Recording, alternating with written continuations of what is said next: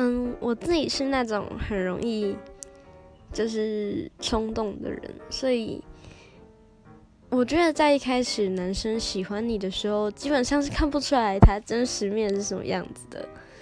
不过我前任倒是蛮渣的，就是他在分手后被我发现了很多他在分手前没有跟我说的谎话。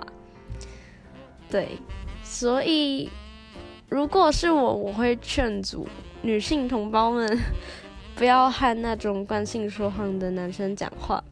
只是这种话，呃，这种很难很难，真的在第一眼就看出来啦。就可能还要是观察一下他的生活，然后跟他对你所说的话是不是相符合的，对。